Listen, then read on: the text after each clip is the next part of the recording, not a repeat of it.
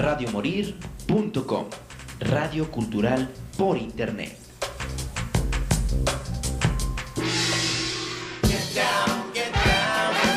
El séptimo arte no solo se ve, sino que también se escucha. Salir, donde la música, la fotografía y la imagen dan lugar a salir.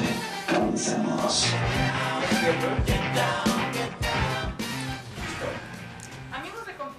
Musical, pues seguimos estudiando películas para todos ustedes y pues ahora nos vamos con Lo Prometido, que habíamos quedado de reseñar la película de Amadeus de Milos Forman.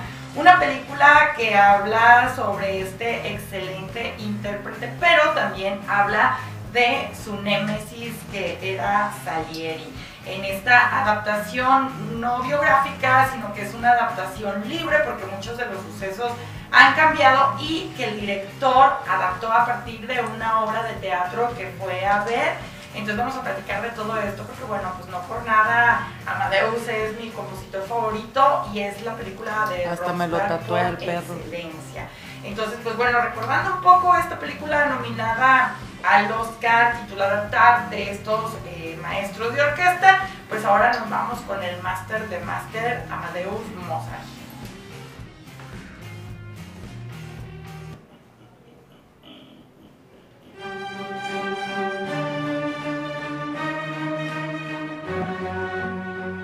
Para mí un completo deleite hablar acerca de esta película de Milos Forman de 1984. Esta es la cinta Amadeus que para mí pues es una de las mejores cintas en Hola. cuanto a compositores o temas musicales se refiere. Vamos a platicar acerca de esta película merecedora a ocho premios Oscar y cómo es que esta cinta es una de las grandes pseudobiográficas, el tema musical en cuanto a todo lo que esta gran película nos trae. Es una película muy querida para mí de mi top 10 y que había esquivado mucho tiempo porque siento que es una reseña que merece muchísimo respeto y muchísimo, pues sobre todo información y tener un mínimo de acervo cultural para saber de lo que estamos hablando, ya que me si encontré en internet catálogo youtubers, sobre todo uno en específico que decía que si queríamos conocer la música de. Mozart le preguntáramos a la gente de la tercera edad y yo sí dije, what the fuck, o sea, Mozart simplemente es uno de los compositores más grandes de todos los tiempos y que ha dejado un legado musical que es para toda la vida y aún el día de hoy hay músicos que lo consideran su máxima influencia. Para una De hecho, en la época del clasicismo, pues Mozart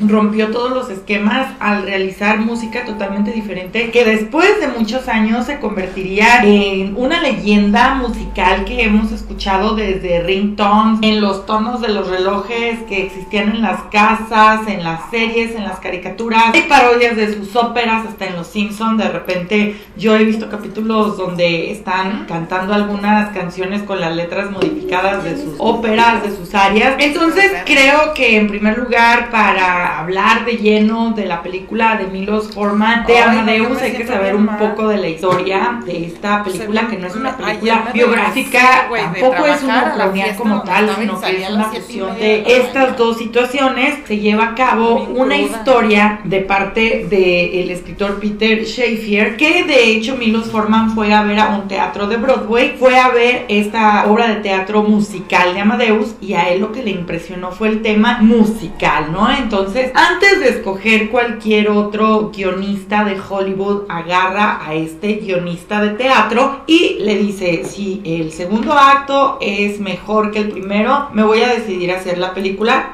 esto pasa totalmente y es así como Milos Forman y Peter Shaffer se encierran en un hotel a escribir lo que se convertiría en esta obra del séptimo arte que realmente tiene todo. Espero poder sintetizar todo porque la verdad es de que podría estar hablando de esta cinta durante horas sin parar porque hay tanto que analizar. Pero en primer lugar, esta leyenda de que Antonio Salieri, este compositor italiano, y Mozart cuando se encuentran en Viena en la corte de emperador José II, pues tenían esta cierta rivalidad. Entonces, pues Peter Shaffer agarra esta leyenda de la vida de Mozart y de Salieri y hace esta onda de némesis donde pues todo el tiempo Salieri está celoso de. Mozart y Mozart por tener bien un talento inigualable aunque Salieri le ponga mil trampas siempre va a salir adelante. Los dos son grandes compositores pero es obvio que al paso de los años la leyenda de Mozart se ha Gracias. convertido en una inigualable No, no, no mames, solamente a por su así, gran no. carrera musical ya que- que de hecho a los 5 años empezó a escribir música y a los 12 escribió su primera ópera completa a los 12 años. Entonces vamos a hablar un poco acerca de todo esto, ¿no? El guion de Peter Sherifier se, se basa precisamente en esta leyenda donde decía que ellos eran némesis, ¿no? Que Salieri siempre estuvo pues ahí queriéndole cerrar el paso porque estaba celoso ya que Salieri era el compositor de la corte. Cuestión que Mozart en su vida nunca alcanzó a hacerlo. Él precisamente se fue a Viena para querer ser parte de compositores precisamente de esta corte, cuestión que nunca logró, pero tuvo mucha popularidad en Viena y rápidamente su obra se fue extendiendo no solamente en las no más altas, sino también en el vaudeville o en así. estos teatros populares No, para la gente, ¿no? Porque la ópera era Déjame, te como el tema de para eh, para la gente que tenía una posición alta para los que venían de cuna de oro y pues estaban los teatros populares Es que va para el pueblo, ¿no? Entonces empieza a haber un debate sobre cómo iba a ser la, la película, porque bueno, una cosa era ver la obra de teatro donde los decorados eran prácticamente los mismos y poner esto en la pantalla grande era lo que iba a costar mucho trabajo porque era recrear toda una época, era recrear los 1800 y tantos, entonces era recrear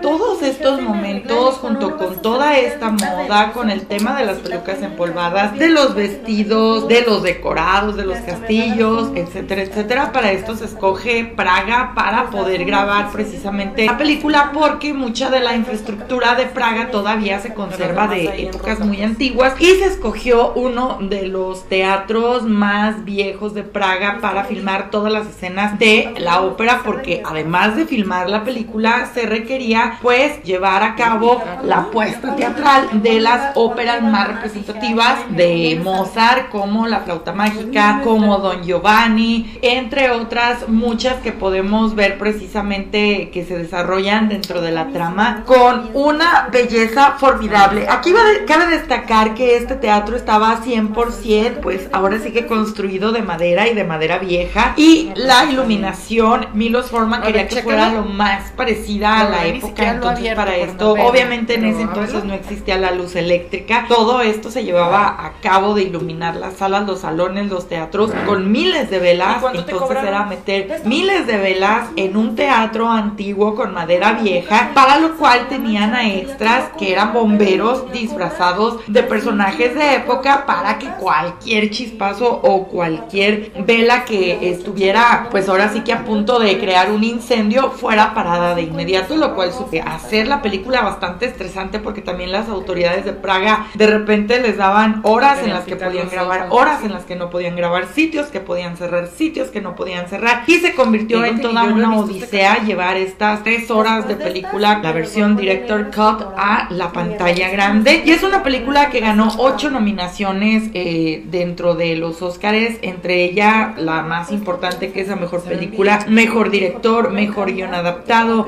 mejor actor etcétera etcétera. Y esto es a base de los dos pilares de esta película. Uno de ellos es F. Murray Abraham que hace el papel de Antonio Salieri en un papel exquisito. Es un Antonio Salieri consagrado a Dios por medio de la música que él tuvo una infancia muy diferente a la de Mozart donde él decidió dedicarse a la música viajar a Viena y convertirse en el compositor de la corte. Y pues que tenía mucho dinero tenía muchas óperas hacía grande música pero pues es cuando empieza a sonar precisamente el nombre de Mozart que lo invitan precisamente a la corte de José II para encomendarle el trabajo de hacer una obra. Y aquí pues es donde comienzan los celos. Es también Ah, una sí, mira. película que habla de la rivalidad del hombre contra Dios porque de hecho Salieri todo el tiempo dice pues él hacía la música para complacer a Dios pero también cuando llega Mozart él culpa a Dios por Hasta no en tener ese talento, por él haber estudiado tanto y pues siempre decía que pues Mozart era una criatura, que este es un término que me encanta todo el tiempo, toda la película lo llama la criatura de creature. Entonces todo el tiempo está hablando O de sea, sí él, está quejándose chido, cómo pero es posible que tanto talento cupiera en un hombre pues tan vulgar, en un hombre tan ordinario Pero y que a la vez fuera pues tan talentos. talentoso, ¿no? Esta película habla de muchos años después de la muerte de Mozart, donde Antonio Salieri se siente culpable y siente que de cierta manera lo mató, porque en la cinta él encarga el Requiem, que es la última obra de Mozart en vida y que no termina porque precisamente muere. Entonces, bueno, se encuentra Antonio Salieri en un manicomio y es aquí, después de un intento de suicidio, donde llega un padre a confesarlo. Obviamente la Sí, obra de teatro de este padre 80, no existe, Entonces, sino que la confesión es 80. hacia el público, pero pues aquí para pues darle ahora sí que el sentido en la película ponen a un padre con el cual se está confesando y habla precisamente de toda esta historia de cómo vio a Mozart. Obviamente Mozart, él eh, tuvo una infancia totalmente diferente donde su padre desde que él era un bebé casi casi lo empezó a instruir en la música. Él tocaba el violín, tocaba el piano con los ojos cerrados. De hecho podemos ver una escena en donde es un niño y lo tienen con una venda en los ojos para que esté tocando el piano. Él viajó por toda Europa desde pequeño para dar conciertos, tocaba con el Papa, etcétera, etcétera. Y es cuando él decide irse a Viena porque era considerado pues el lugar donde la música se hacía grande porque José II pues era un gran amante de la ópera y de la música y de los compositores, ¿no? Mozart tiene mucho que ver con el Mozart que está en los registros, que era un hombre que bueno, era bajito, no era bien parecido, que era muy vulgar, que tenía este tema de los chistes escatológicos, que le encantaba siempre estar haciendo chistes escatológicos y que también tenía tan desarrollado el cerebro que hablaba muchas veces al revés, todas las palabras al revés, que eran cualidades que lo podemos encontrar en cualquiera de sus biografías, en cualquier documental de Mozart. Para estos dos pilares, para estos dos papeles pues principales, primordiales que crean esta excelente tensión en la película, pues está F. Murray Abraham que hace de Antonio Salieri y Tom Hulce que hace de Mozart, que a final de cuentas eran unos actores meramente desconocidos para la época de los 80, siendo eh, Jeffrey Jones, que es el emperador José II, uno de los más populares dentro de la película, pues él ya había aparecido en Beetlejuice, entre otras cintas, ya que él fue un actor que estuvo muy activo en la época de los 80. Esta película está sobre todo llena de música, que esto es lo interesante. Esta película miedo, no necesita un soundtrack externo, lo cual güey. a mí me Échale parece prácticamente emocionante. Toda la música de principio a fin, la ambiental, la música de las óperas, la música de fondo, todo, todo, todo, todo es obra de Mozart y hay algunas piezas de Sí, porque no Antonio Salieri y creo que es el primer remix en la historia del cine donde Mozart comienza tocando una canción de Salieri y termina tocando una suya. Para esto Peter Shaffer, que era un estudioso del tema de Mozart y de la música y del teatro, se dio a la tarea de guiar a películas. Forman de dónde encajaría cada una de estas secuencias musicales para darle más fuerza a lo cual la verdad es de que encajan de una manera sublime y perfecta. De hecho, yo antes de ver la película, muchos años antes, había leído muchísimas revistas en donde le preguntaban a muchos músicos que cuál era la película que había cambiado su vida y muchos hablaban de Farinelli y otros hablaban de Mozart, que eran las dos películas musicales por virtud propia en la cual yo creo que podemos ver la pasión de la música y sobre todo pues una película enteramente musicalizada por el protagonista, lo cual es un punto enorme a favor y bellísimo que nos entrega este gran compositor que para mí es mi compositor favorito por encima de Johann Sebastian Bach, por encima de Beethoven, por encima de todos, para mí Mozart es el mejor. Esta película nos entrega grandes momentos y nos regala grandes escenas de la flauta mágica con Papagino y Papagina, nos entrega grandes escenas de Don Giovanni, grandes escenas de las bodas de Fígaro y aunque no sea un documento No, güey, biográfico es que la como neta- tal, sí logra hacernos una fábula de cómo deberían de ser las películas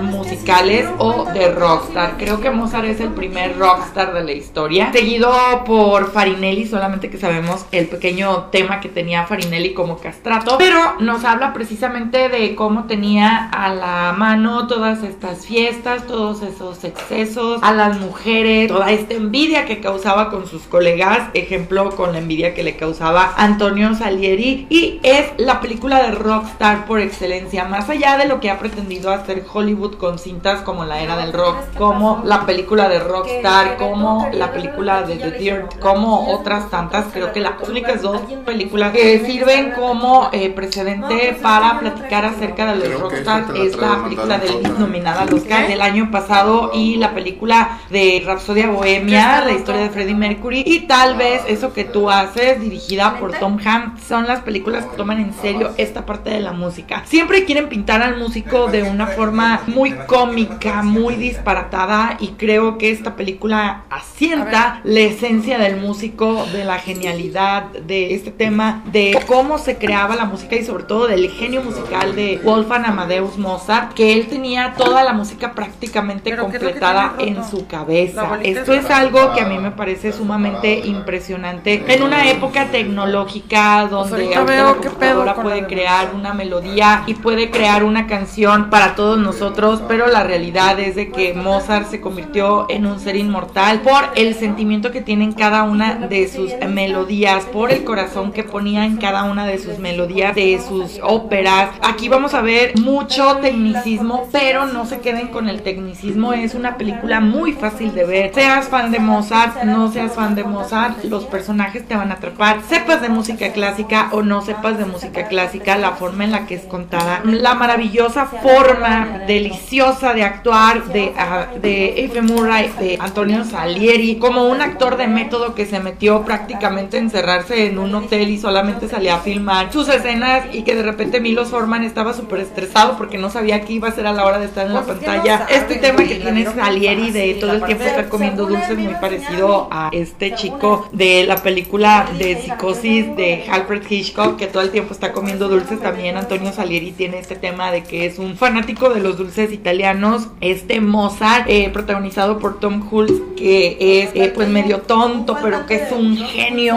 musical enorme que él puede ver la música que puede escuchar la música en su cabeza y que nos entrega grandes cosas para toda la posteridad ¿no? con un final muy triste y que bueno difiere un poco de la realidad porque bueno en realidad cuando él muere Antonio Salieri no estaba ahí. Y eh, pues en la película nos plantea que es eh, tirado a la fosa común lo cual no es cierto. La realidad era que eran nombres y eran los sin criptas por lo cual estaba enterrado individualmente pero no sabían dónde había quedado. De hecho es un tema hasta hoy que si ustedes buscan documentales han buscado el cráneo de Mozart durante muchísimos años para saber el porqué de su habilidad musical y pues están entre que sí es, entre que no es, etcétera, etcétera. Han tratado de ver las diferencias con su descendencia, pero Ay, no, si entonces les voy a gusta, tener que regresar. dense un clavado a ver esta excelente película. Yo les recomiendo el Director Cut, que es eh, la versión del director de tres horas, pero cada segundo vale vayan a la dónde? Pena. Cada segundo es una delicia y digo, para mí al menos fue como yo llegué a conocer la música clásica, cómo me enamoré de ella y cómo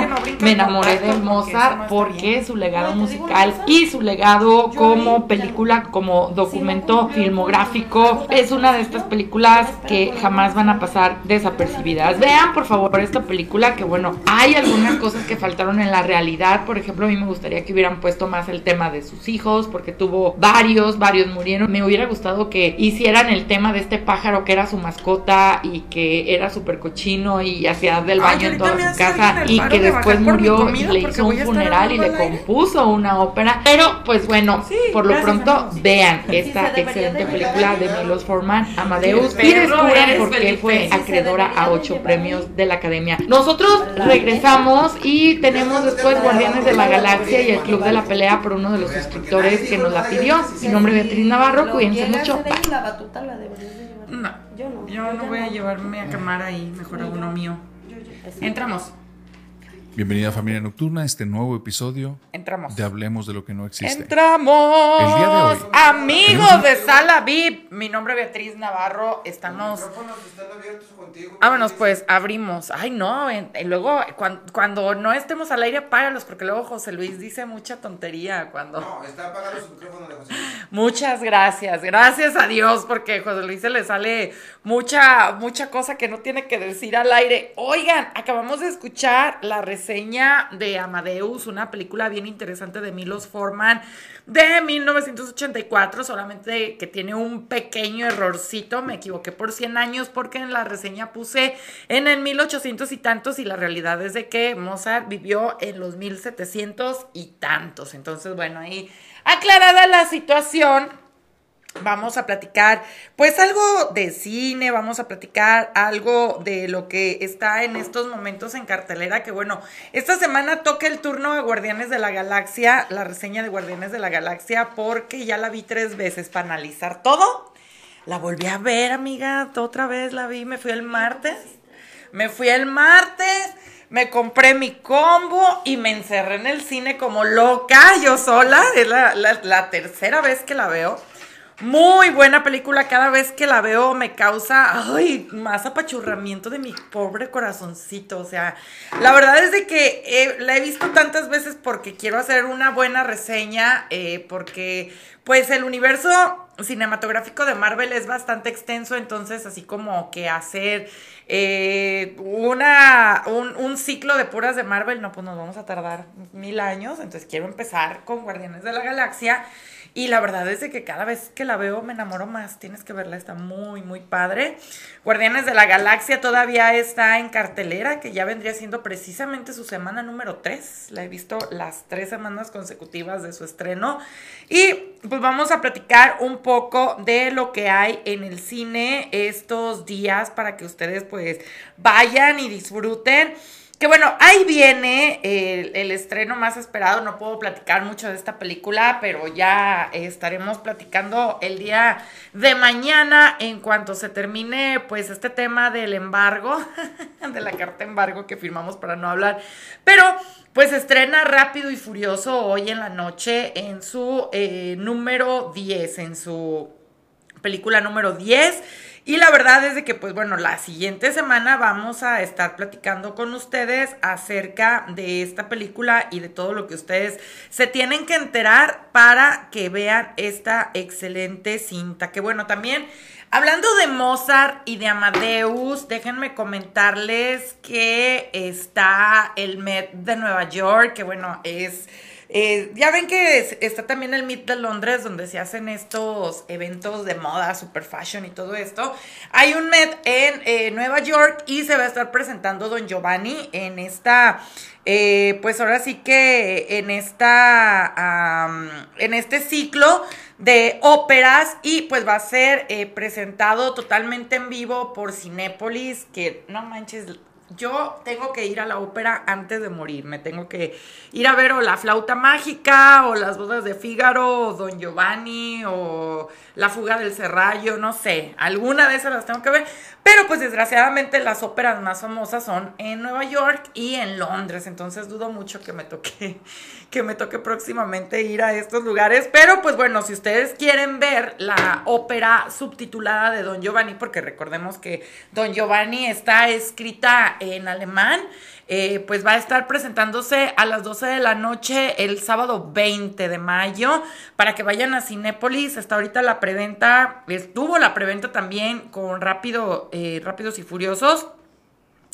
Para todas las personas que pues quieran ahora sí que, que ir, hoy se estrena y pues ya podremos platicar largo y tendido de esta película pues ya la siguiente semana, porque pues esta semana no nos dejaron platicar de, de la película.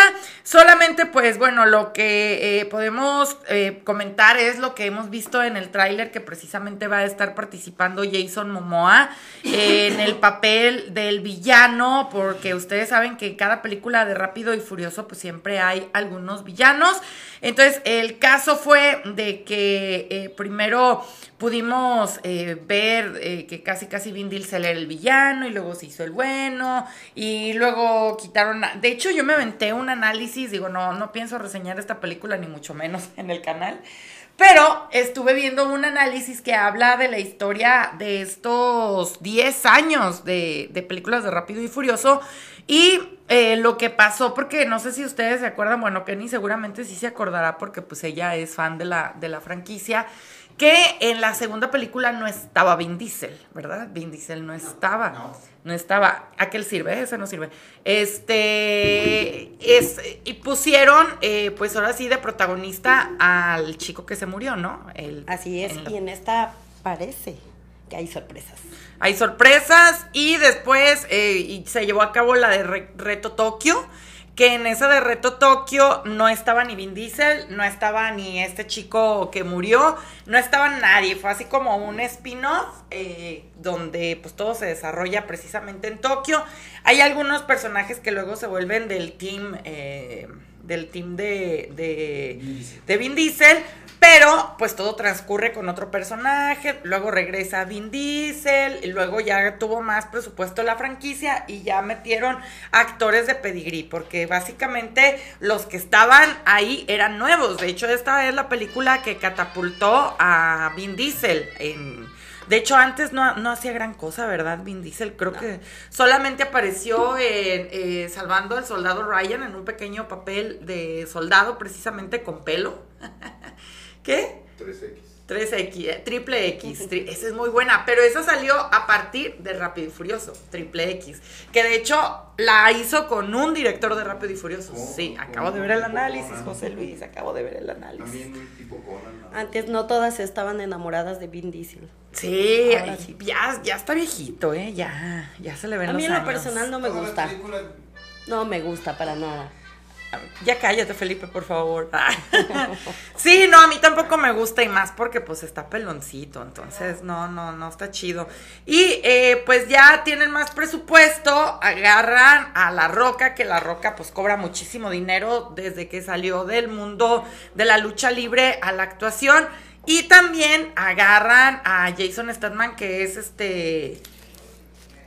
Sí, gracias. Va a estar ahí en, en la motito afuera. Agarran a Jason Statham, que es este actor inglés del transportador, y lo meten a la franquicia. Y empiezan a meter actores eh, de gran, pues ahora sí que de gran trayectoria, ¿no? Entre ellos, pues bueno, eh, meten a, a eh, Kurt Russell, meten a otros grandes actores y termina siendo Vin Diesel productor ejecutivo. Esto quiere decir pues de que ya fungía también como parte de los eh, productores que le invertían dinero a esta franquicia de Rápido y Furioso, llegando a la saga, a ya su décima película que el día de hoy se estrena. Vayan a verla para ya la siguiente semana poder comentarles, porque bueno, sabemos que en la saga eh, se ha sumado Gal Gadot, eh, se ha sumado eh, Charlize Theron, eh, esta chica que hizo de Capitana Marvel se sumó, eh, se sumó muchísimos actores, se han sumado eh, pues John Cena también directamente desde las arenas de lucha libre, John Cena que le hace como la competencia al Dave Bautista.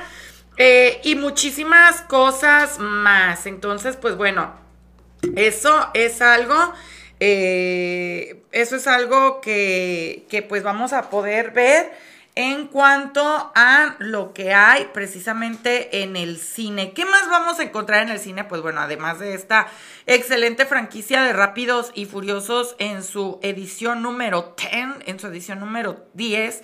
Pues bueno, todavía pueden ver El Exorcismo del Papa, película de la cual platicamos nosotros la semana eh, antepasada, precisamente que platicábamos de películas eh, de exorcismos y está bien extraño porque de repente el cine agarra como temporadas, ¿no? Como que nos quiere dar ciertos mensajes. Hubo un momento en donde estaban, todas eran películas de aliens, todas eran películas eh, de estos, de todos estos seres de otros planetas Y después eh, resulta que eh, pues está también ahora hablándose mucho de demonios, ¿no? Están hablando mucho de demonios, están hablando mucho de exorcismos y entre ellos, ¿qué, es, qué está haciendo interferencia? ¿Qué está haciendo? Ok.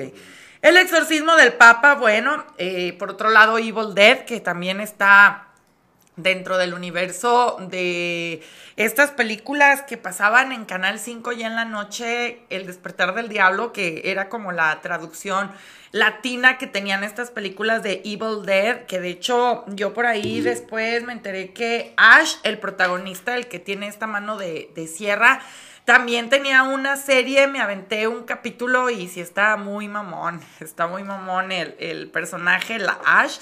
Y pues eh, todo lo que tiene que ver con el universo de Evil Dead. Y también, pues bueno, eh, vi un análisis de la película, que esta era la ópera prima del director. De hecho, es San Remy, que también es director de una de las películas de Spider-Man. Y él, eh, junto con el protagonista, pues ellos financiaron prácticamente la película. Con sus contactos fue que lograron meterla a festivales, a proyectarla y inmediatamente se convirtió en una cinta de culto de los ochentas que ha tenido muchas secuelas y ha tenido algunos spin-off. Dentro de estos spin-off, pues bueno, está Evil Dead, el despertar que se plantea en la actualidad, donde pues estos seres demoníacos poseen a esta mamá tua- tatuadora y pues todo lo que puede salir mal sale peor. Una película bien sangrienta, me dio mucho cuando fui a verla. Obviamente Guardianes de la Galaxia, sí, porque sí, porque tienen que verla. Vayan a ver Guardianes de la Galaxia, vayan a ver Guardianes de la Galaxia. Ofrenda al demonio, esta película que es eh, básicamente un demonio que consume niños, que consume bebés, eh, mujeres embarazadas y eh, que de hecho pueden tenerlo, ahora sí que eh, lo pueden tener atrapado en un medallón, en un dije. Y pues nos habla un poco acerca de eh, pues los, los rabinos, ¿no? De los de la gente que son judíos y pues que ellos también tienen sus creencias en los demonios, también tienen sus creencias en, eh, en esta parte del... ¿Por qué Kenny no ha subido mi comida? Ya me preocupé. en esta parte de los demonios, en esta parte eh, de, de los judíos, que bueno, también tienen sus propias creencias sobre demonios. Entonces, pues bueno, ahora gira un poco eh, la historia hacia precisamente pues esta excelente eh, pues eh, historia, pero pues no llega a cuajar, a diferencia de El exorcismo del Papa, donde la verdad la actuación de este actor que salía en Gladiador y que después también pues ha ido perdiendo forma y está más gordito, está más viejito, la realidad es de que pues desgraciadamente eh, podemos ver que eh, pues es mejor que ofrenda al demonio. Pero bueno, yo creo que si quieren ir al cine y quieren ver algo de miedo, sí estaría entre Evil Dead, el, el despertar, y entre el, el exorcismo del Papa. Estas dos películas están muy interesantes, entonces yo digo que vayan a ver este, todo puede, todavía pueden encontrar en algunos cines Super Mario Bros. la película que ya tiene más de un mes en cartelera, lo cual esto nos quiere decir que sigue teniendo muchísimo éxito, además de que pues ya lo hemos platicado mucho en este programa sobre eh, este hombre eh, que, que hizo la canción de Peaches, Peaches, Peaches, Peaches, Peaches de Jack Black. Y la verdad es de que está muy padre. Y también ya está Titanic, la maldición. Ustedes vieron Titanic, el romance. Ahora es la maldición. La película que yo espero con mucha ansia es una película que nos presentaron precisamente hace poquísimo un tráiler. Bueno, ahí vienen los estrenos de verano, ¿no? Entre los estrenos de verano está precisamente Transformers que es la película eh, que le va a venir a hacer la competencia directa a Rápido y Furioso, que de hecho, pues bueno, yo creo que aquí ya se van a, a partir de, del día de hoy que se estrena Rápido y Furioso, es posible que las entradas de Guardianes de la Galaxia bajen, pero, pues el que va a ser el hitazo así, eh, con el que va a competir rápido y furioso, pues precisamente va a ser con los Transformers, que a mí no me gusta ninguna. Ninguna me gusta ni me gustarán. Hay películas, muchísimas gracias, amiga. Hay películas que nunca, nunca, nunca, nunca en la vida han llenado mi corazoncito y esa película es una de ellas. Transformers, no. No, gracias, guácala. Y pues bueno, esto es algo de lo que pueden encontrar. Ya no veo eh, la película eh, en muchas carteleras de los tres mosqueteros, pero la verdad es de que es una película buenísima. La verdad es de que esa película yo no le apostaba nada y resulta de que quieren hacer como una saga de estos mosqueteros. Obviamente estamos hablando de la Francia antigua, antes de la guerra con Inglaterra. Y eh, para esto, pues están con actores franceses de primer nivel. De hecho, por ahí está Vincent Cassel, que era el novio de Mónica Bellucci.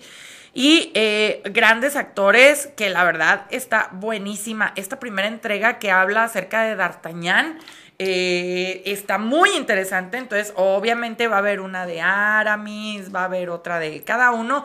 Y de hecho está muy interesante porque para la época hay uno de los mosqueteros, porque bueno, los mosqueteros no eran eh, eh, dicen que eran los tres mosqueteros, pero luego llegó D'Artagnan y eran los cuatro, pero seguían diciendo que eran tres. Pero la realidad es de que los mosqueteros era el ejército del rey, ¿no? Eh, entonces eran muchos, miles de mosqueteros. ¿Por qué mosqueteros? Pues porque utilizaban esta arma de aquellos tiempos que era el mosquete. Y eh, pues estos fueron como los más representativos, ¿no? Que de hecho hay algunas películas en donde hemos podido ver a estos personajes y también en La Máscara de Hierro, donde aparece Leonardo DiCaprio, pues precisamente los tres mosqueteros son los que lo ayudan a salir, que resulta que él es el, heredero a, este, a este trono, pero pues nunca se les había dado como la, la importancia eh, como, como debería de ser, ¿no? Que por ahí hay una película de los tres mosqueteros donde precisamente eh, Sting y Rod Stewart y eh, Brian Adams hicieron esta canción de todo, todos para uno y, y, uno para todos. Ay, a ver, a ver, se llama All for Love. La voy a buscar para ponerla porque está muy bonita.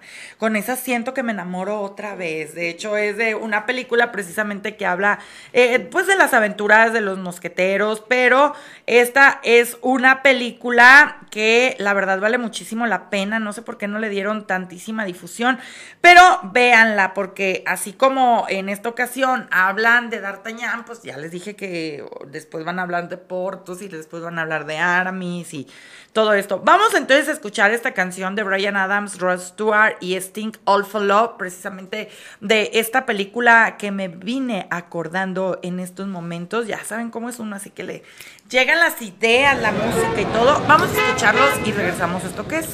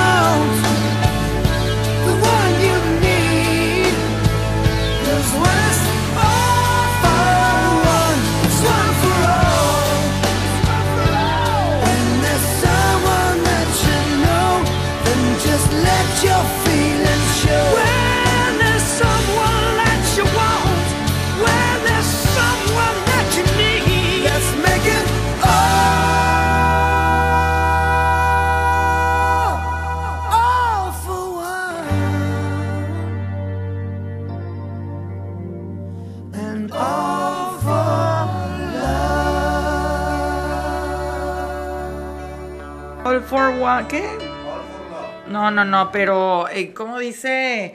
All for one and one for love. ¡Ay! ¡Ay, Felipe! Ahí dice. Ahí dice, pongan atención, al final es lo que dice. Dice Sting. Ay, qué bonitos. Y todos para el amor. Ay, hasta me siento enamorada y yo creí que ya no sentía nada. El amor flota en el aire. Sí, el amor, love is in the air. Eh, vámonos, hablando de amor y todo esto, otro soundtrack muy bonito. ¿Se acuerdan de la película de cuatro bodas y un funeral?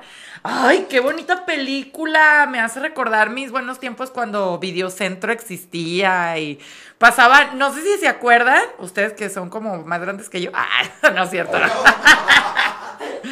que pasaban los anuncios de las películas, pero con la canción. Entonces, sonaba de fondo la canción y salía el tráiler de, de las películas. Antes todo, todo era muy musical en el cine, ¿no?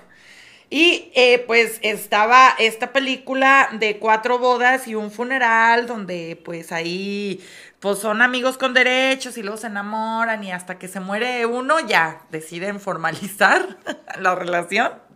Ya pensaban que se había muerto uno de los. Ey, porque pensaron que se habían muerto. Y vamos a escuchar entonces esta canción que, hablando de Love is all around, el amor está alrededor de Wet Wet. Vamos a escucharla y regresamos a esto que es Sala Para que, para que, déjame la regreso, déjame la regreso. Es que ando de DJ. Ahí va, ahora sí. Disfrútenla, disfrútenla, disfrútenla, está muy padre. Ya me ando prendiendo, ya no-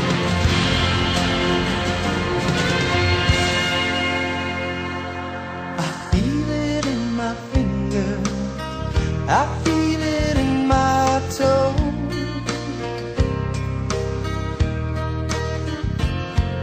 Love is all around me, and so the feeling grows.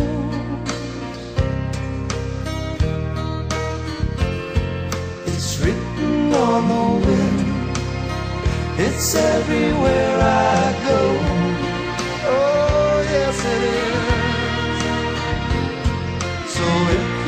Really love me, come on and let it show.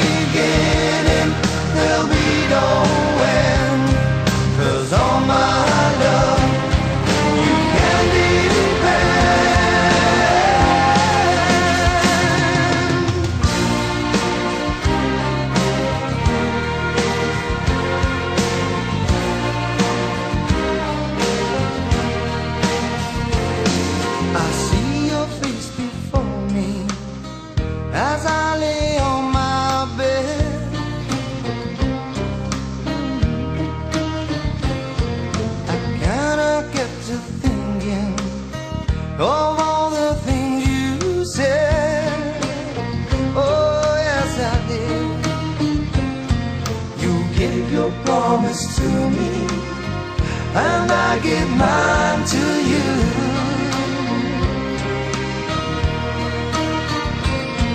I need someone beside me in everything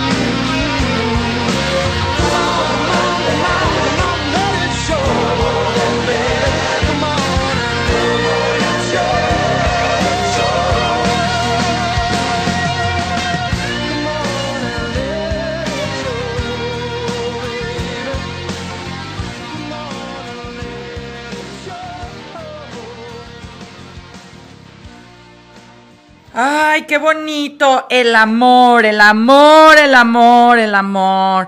Pero bueno, pues ya, nosotros ya nos vamos. Eh, mi nombre es Beatriz Navarro. Recuerden eh, escuchar este y todos los programas a través de Spotify, ver nuestras reseñas de cine a través de nuestro canal de YouTube y pues ver todo lo que tenemos para ustedes. Vamos a despedirnos con otra rolita. Ay, ando de DJ. De, no, una rolita de mi trauma de este mes que es Guardianes de la Galaxia. No manches, o sea, wow, wow, wow, wow. Así le hace mi perro. Guau, guau. Tus 13 perros. Mis 13 perros que dicen, no mames, ¿por qué mamá se ve tan mal? Pobrecitos, nomás me aguantan ahí la borrachera. Sí, Guardianes de la Galaxia, que tiene un excelente soundtrack. La verdad es de que yo. Ay, ahora sí me dio más oponcio el martes que la vi. Me agarré así de. Ay, llegué a mi casa todavía, así que. Llorando, suspirando. Sí, no, creo que no hay manera de que esa película eh, no, no me. ¿Cómo se, cómo se dice? No te llegue a las... Sí, no, no sé, no sé qué, no sé qué onda, la verdad es de que siempre, siempre, siempre me hace llorar. Pasa lo mismo con la película del Jardín Secreto, esa también la he visto mil veces y mil veces me ha hecho llorar. Vámonos con los Guardianes de la, Gan- de la Galaxia. Ah, De la galaxia, de la, de la De la galaxia. galaxia. Hoy no más, ese rolón. Ya nos vamos, cuídense mucho, bye.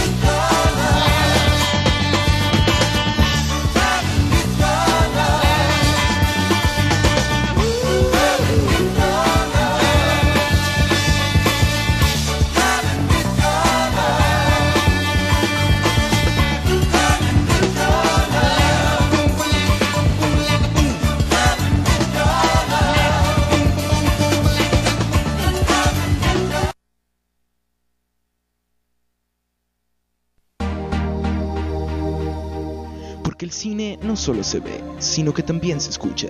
Te esperamos la siguiente semana en Sala.